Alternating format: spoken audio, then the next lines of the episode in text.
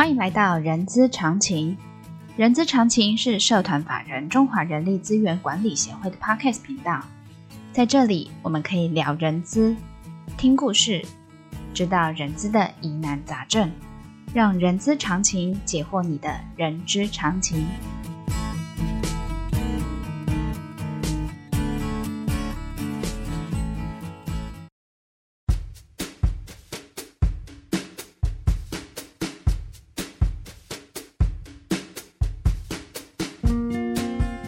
欢迎来到《人资是个屁，精辟世界》的节目，我是 J.K. 若琳。这个节目内容包罗万象，我们从聊人资的议题、人资的工具、人资的趋势，聊任何你想要知道的人资哦。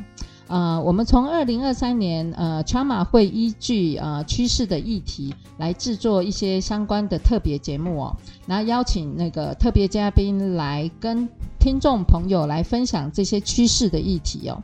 先前我们谈到了，呃呃，谈到的议题是 AI 广度的影响，ChatGPT 的一些应用哦。所以呢，今天我就要来深度来聊聊 AI ChatGPT 在人力资源管理的趋势哦。那今天就邀请中正大学气管系刘敏熙副教授来聊聊 AI 趋势，也就是说，呃。当然是 AI 趋势，因为 AI 趋势是一个很大的一个范围。然后今天我想要来跟呃刘教授来聊一聊 ChatGPT，现在已经进阶到 ChatGPT 四点零了哈的人资的管理等那些事。我们欢迎刘教授。嗨，大家好。哎，教授，我刚才有稍微跟跟那个听众朋友讲，我今天就是要来聊聊 ChatGPT，然后在 AI 的影响，呃呃，我我先从 AI 大的影响，我的人力资源要何去何从？嗯，那我就先从这个地方来跟大家分享。其实我觉得从 AI 这个角度带进来是一个好的事情，因为其实 AI 经济的转变，它对于、嗯、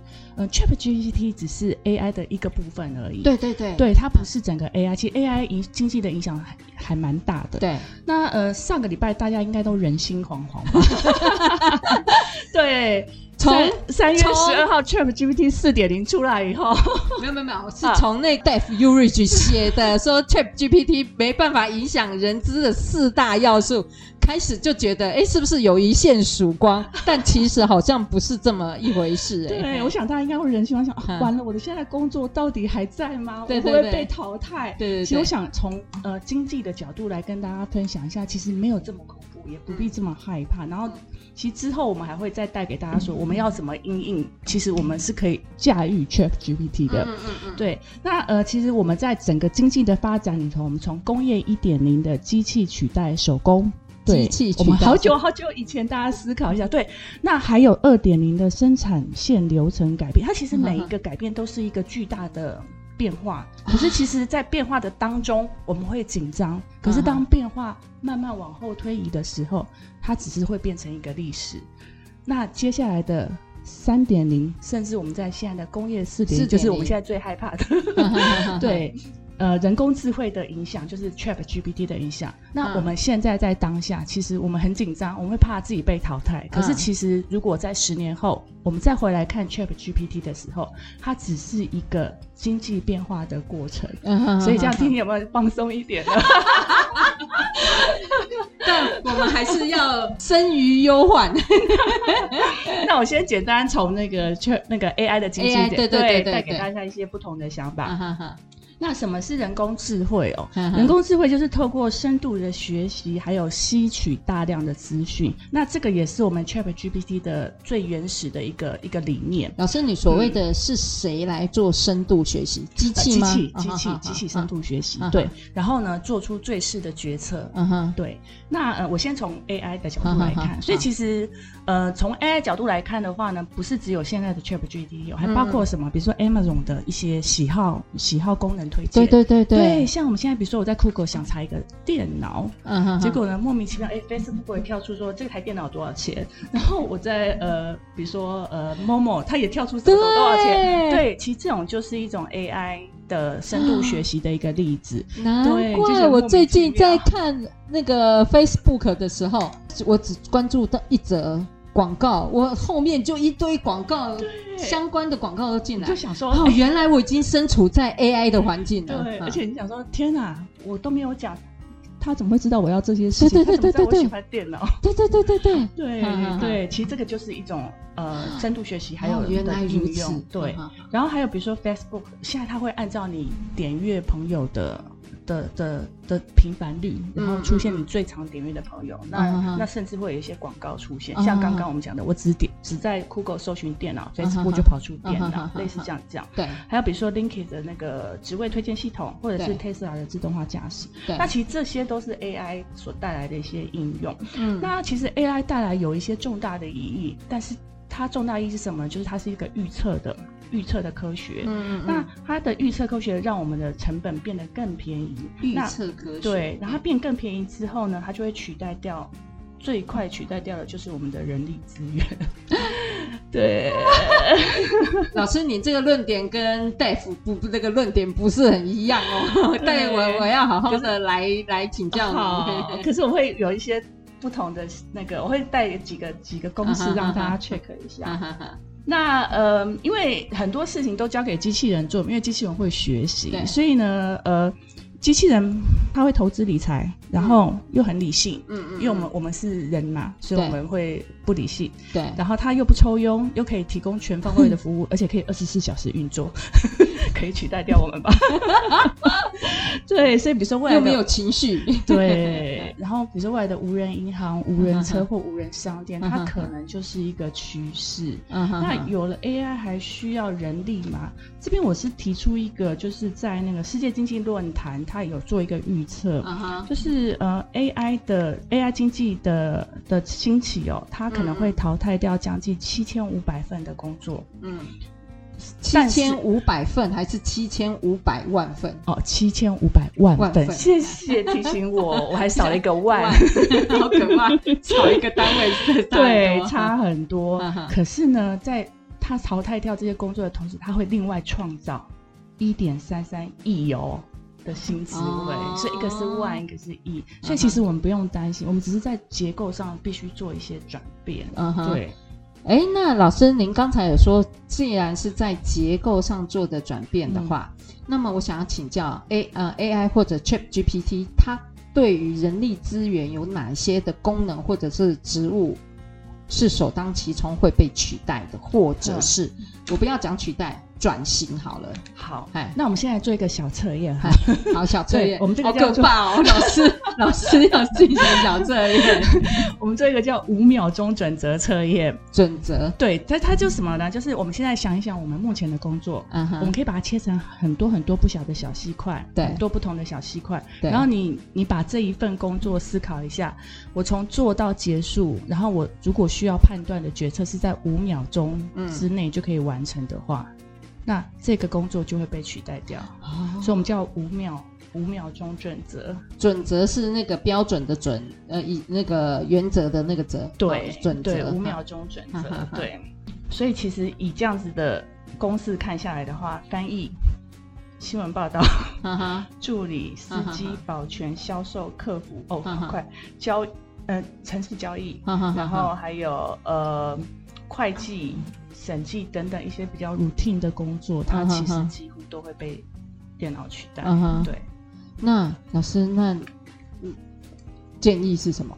你说，你说建议要太快，我要直接进入到建议。没有没有，这个就随随便聊聊，也不是随便聊聊，就是我想聊到哪的，因为就是这几个，就老师您刚才说的这几个职缺会被取代嘛。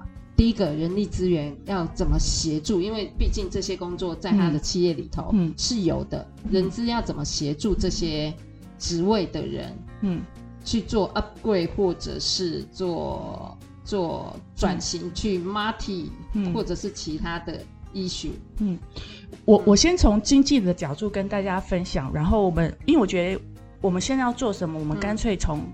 怎么应用 Chat G GPT，就是我们的第三个问题，对对对，来给大家最后的答案，是吊吊大家一下胃口。对 对，那我先给给大家另外一个想法，就是说，就是这样子的 AI 经济冲击下，对于我们整个大产业，或是对于我们整个大环境、人力资源的产业，就从比较高层次来看一下，它会有哪些的影响。第一个就是会产生一些结构性的失业。我们刚刚有提到嘛，就是呃，它会让。七千五百万份工作消失，可是它会创造一点三三亿的职位，所以这个就是很明确的一个结构性失业的问题哦。Uh. 比如说，呃，在传统的车厂，嗯哼，它可能就不需要这么多的蓝领工人了，uh huh. 因为未来像呃欧盟，它在二零二三年已经宣布，未来在欧洲也是全部都要全面使用电动车，那这是会造成一些蓝领的工人。失业，嗯嗯嗯，那怎么样把新的工作替补上来？这可能是我们未来要讨论的一个很重要的议题。对，对，然后第二个的话呢，它会影响到经济层面是什么呢？就是所得会重分配，所得重分配。对，听到这里大家特别仔细听哦。对 对对，而且呢，所得重分配，就是你有抓到这个趋势的的的的人，或你就可以在。M 型的右边，那如果你没有办法接受这样的趋势，AI 新的趋势的话，你就会到 M 型的左边。所以在未来的世界里头，它会富者越富，贫者越贫，这可能是大经济里头的一个趋势。所以就为什么要来上我们人力资源协会的课？谢谢老师，对人资协会的课，我们会往右边走。那第三个就是因应刚的那个新的趋势哦，就是科技人才会严重的不足。什么科技人才？对，数位科技人才会严重不足，这就是失业性、结构性失业的一个还蛮重要的问题。蓝领会越来越少，蓝领的工作会越来越少，可是呃，数位科技人才的职缺会越来越多。嗯嗯。那可是我们现在的大学教育还有现在的人才供给是不足的。嗯，对。所以针对于数数位科技人才的这个部分，对，因为。这这个会明显的不足，对，嗯、比如说像未来的资资安分析师，嗯嗯嗯、然后或者是电商或社群媒体专家等等一些新兴的行业，那这些的人才，我们要赶快利用学呃学校或者是像我们人资协会的一些机构，把这些人才补足上去，才会减缓结构性失业的问题。嗯嗯嗯嗯、对对，所以也就是说，老师呃，听你刚才的分析。我发现数位科技人才的培育或者是工作是未来可以可以从事的一个行业，是是是，可是它的进入障碍相对也会比较高一点，嗯，对，因为他需要一些基本的技术跟跟相关的知识，比如说你还是得会写程式，然后还是得会思考一些创造性的工作，对对。对。老师，那这样我们回到 Chat GPT，嗯，因为 Chat GPT 出来，呃，当然也创造了一些职缺，像我们那个职缺叫什么？人音。吟唱师。哦，人人什么呃什么城市吟唱师 AI 呃 AI 吟唱师，哦、就是 ChatGPT 呃，因为我之前有访问过呃访问过一位嘉宾，然后他说未来因为这个是未来的趋势，所以就会创造了呃怎么去做呃怎么去使用 ChatGPT 这个工具的。人这件事情，然后但是他们呃呃，当然他有提了一个叫做吟唱师，吟唱师的那个概念就是说，你怎么去问问题，让 ChatGPT 帮你回答到你想要的答案，或者是我觉得是是类似像写剧本那样的一个一个角色啦。应该是，其实你们知道吗？现在已经有那个 ChatGPT 的指令大全出来了。哦，对对对，我知道，对，我知道指令大全。对，就是比如说你想要想要写论文，你想要写报告，还是想要写？对，你只要他会告诉你什么指令，然后比如说你想要写那个，嗯，比如说我写一个课堂报告，那他也可以从他的指令有包括正向观点、负向观点，还有整合观点。哇塞，那教授怎么办？你们要怎么去去对付？我我不能我不能说对付，要怎么？去因应学生们用 Chat GPT，嗯，但是我是、嗯、呃呃呃教授，你在在您讲之前，我是觉得哈，嗯、我的想法跟别人很不一样。嗯，我们为什么要害怕？那就代表学生很对于这套工具的运用是很成熟的，嗯、而且他他所他所运用的这个工具，不就是未来？我们使呃我们使用 Chat GPT 所要的一些技能吗？这是我的想法。对，以上纯粹个人想法，无关乎人力资源管理协会。呃，其实我想法跟你很接近，嗯、就是说，其实现在已经有这么好的工具或这么好的资的的一个一个点。技术 AI 技术出来的，对，对，那为什么我们要害怕它？嗯，我们其实是可以凌驾它的，对。然后，所以我我个人啊，就是在课堂上的部分的话，嗯、其实我没有很反对学生去用、嗯、用这个东西。嗯，那其实你用完以后，我只要把这个顺便跟我待会后面提到有一点关系，嗯、就是我们怎么样去去跟 ChatGPT 做做做衔接，对，就是。他透过 ChatGPT 整理出一个很好的正向观点、反向观点和结论，那很好啊！我要鼓鼓掌，对不对？对。那我需要他的是什么？我需要他的是创造力啊！对，所以我可能会再多一个问题说：那你透过 ChatGPT 帮你整理出来的资讯之后，你可以有什么新的个人想法？你可以创造什么东西？对对对。所以我觉得早期我们太多的人力。藏藏在整理东西啊，分析东西。对对对，那现在有机器帮我们取代了，那我们可以往上更一层去想创造的东西。Uh. 其实我觉得它是好事。所以老师照您这样讲，除了运用在学校之外，嗯，其实它可以用在企业，人力资源怎么样去辅导我的员工？对对对。嗯非常可以，那我就直接进入第三题了。听众朋友不知道我们第几题？对，那我先跟大家分享一下，嗯、就是在应应应整个 ChatGPT 的、嗯、的的转型之后呢，其实有。呃，大家不要忽略我们当初最开始 AI 的定义，对，它是透过机械学习，从大量的资料库里头捞资料出来做整理，对，所以其实它出现一个什么问题？嗯，它的资料库是旧的东西，嗯，它不是一个未来创造的，它是以现在时间点往前推算的一个旧东西，对，对，所以其实我蛮鼓励大家哦，就是未来有一种我呃。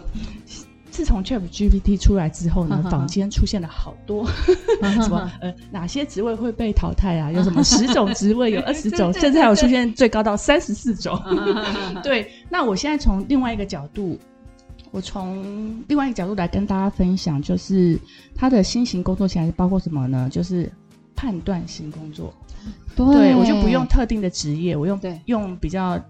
广范围跟大家思考，uh uh. 就是我一个待会再一个跟大家讲，然后我、uh. 我先讲应该有五个，uh. 第一个是判断型的工作，uh. 它是不会被淘汰的；uh. 第二个是创造型的工作，就是创意型的工作，uh. 因为机器它没有办法创造创意。对，第三种是策略型的工作，uh. 对，因为它的决策还是会有缺陷，uh. 那这些绝对是需要我们来补足的。Uh.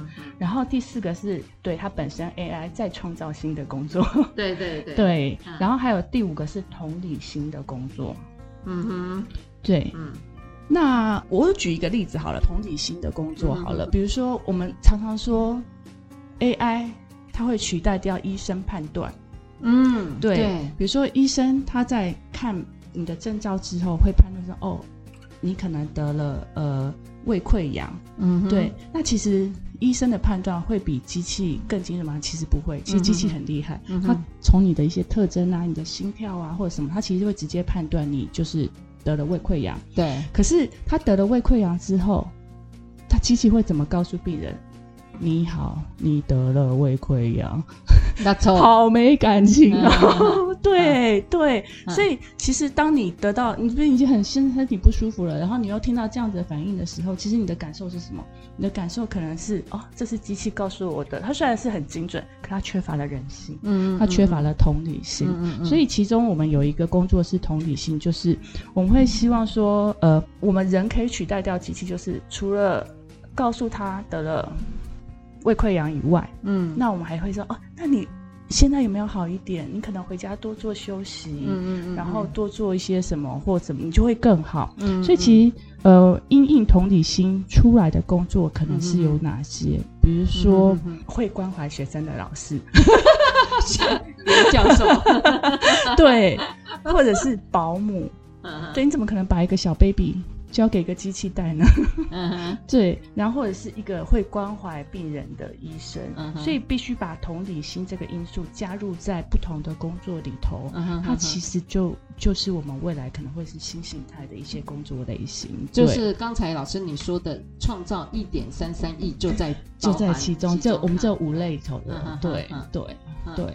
所以老师呃，你刚才讲的这几个，让我回想到 Dave Ulrich，嗯，他里头有写到无法取代的这四个，其中嗯，包含在里面的。真的哈，比如说同理心，对，嗯、对，我觉得其实这些都是，比如像还有创意，创意也是也是机器没有办法取代的，嗯、因为创意是未来的东西，对、嗯，它不是过去，嗯、所以比如说我们要怎么样帮呃在工作中里头，呃、嗯，虽然因为其实我我们做人资的，我们大概知道，不是每个工作都一定会发明一个新的东西，嗯嗯嗯，那其实我们创意的范围就很广，我们创意范围除了发明的新的专利以外，我们还有一种创意，它叫什么？叫做呃。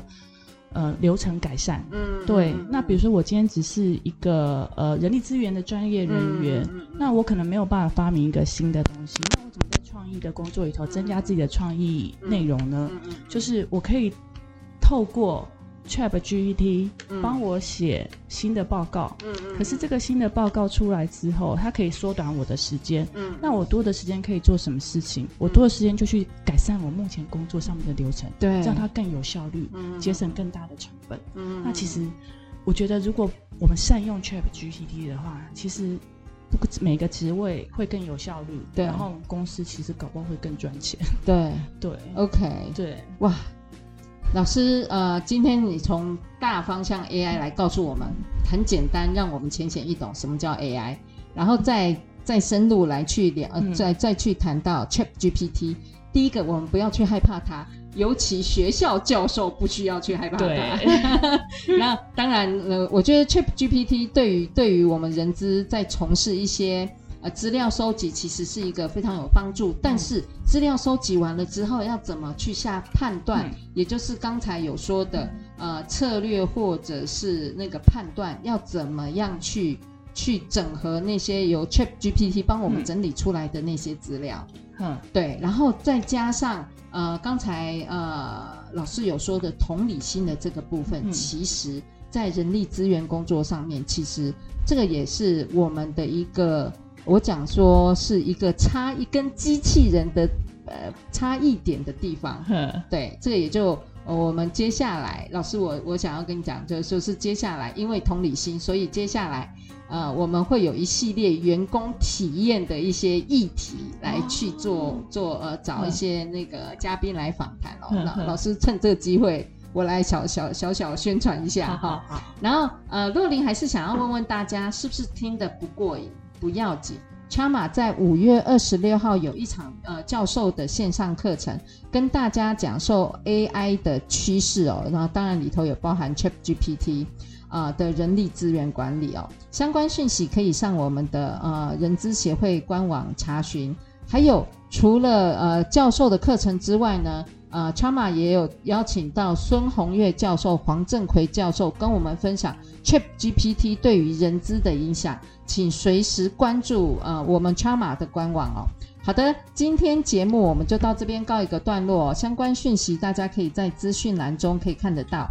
喜欢今天节目的朋友也请记得给我们五星好评。欢迎大家留下您的评论。我们下次空中见，大家小心防疫。谢谢教授，再见，拜拜，拜拜。